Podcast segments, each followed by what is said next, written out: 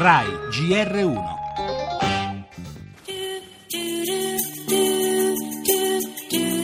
Regolamentazione delle unioni civili tra persone dello stesso sesso. Chiara aperta la votazione. Favorevoli 372, contrari 51. La Camera approva.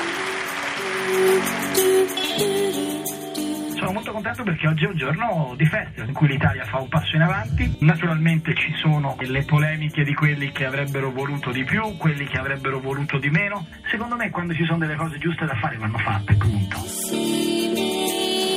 È una legge fatta male, complicata, su cui io inviterò i sindaci della Lega a fare obiezione di coscienza e a disobbedire.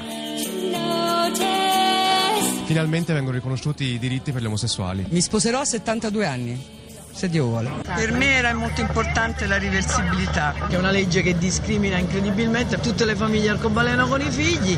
Poi dobbiamo continuare a lottare per sentirsi davvero come gli altri. Una conquista, non solo perché ci adeguiamo ai paesi europei, ma perché ci adeguiamo alla realtà. Ci sono tantissime coppie che hanno diritto ad avere lo stesso rispetto delle coppie sposate.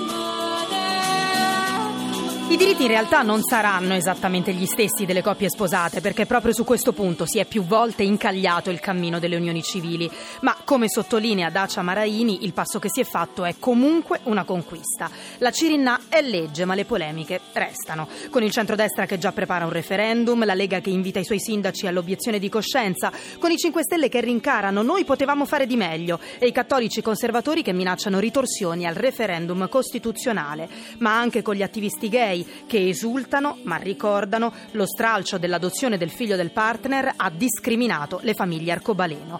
Non possiamo partecipare a una festa, dicono, a cui i nostri bambini non sono stati invitati. E nel nostro giornale anche le ultime di cronaca, un'operazione antimafia a Messina, tra i 35 finiti in manette un consigliere comunale e il ritrovamento in provincia di Mantova del corpo del bimbo di 6 anni scomparso ieri pomeriggio. Per le notizie dall'estero, il Brasile, in corso al Senato la votazione sull'impeachment per la presidente Rousseff. Negli Stati Uniti gli ultimi sondaggi sulla corsa alla Casa Bianca dicono che Trump ha considerevolmente accorciato le distanze su Hillary Clinton. E poi il cinema a Cannes è il giorno di George Clooney, per lo sport gli europei di nuoto, il Giro d'Italia Italia agli internazionali di tennis a Roma.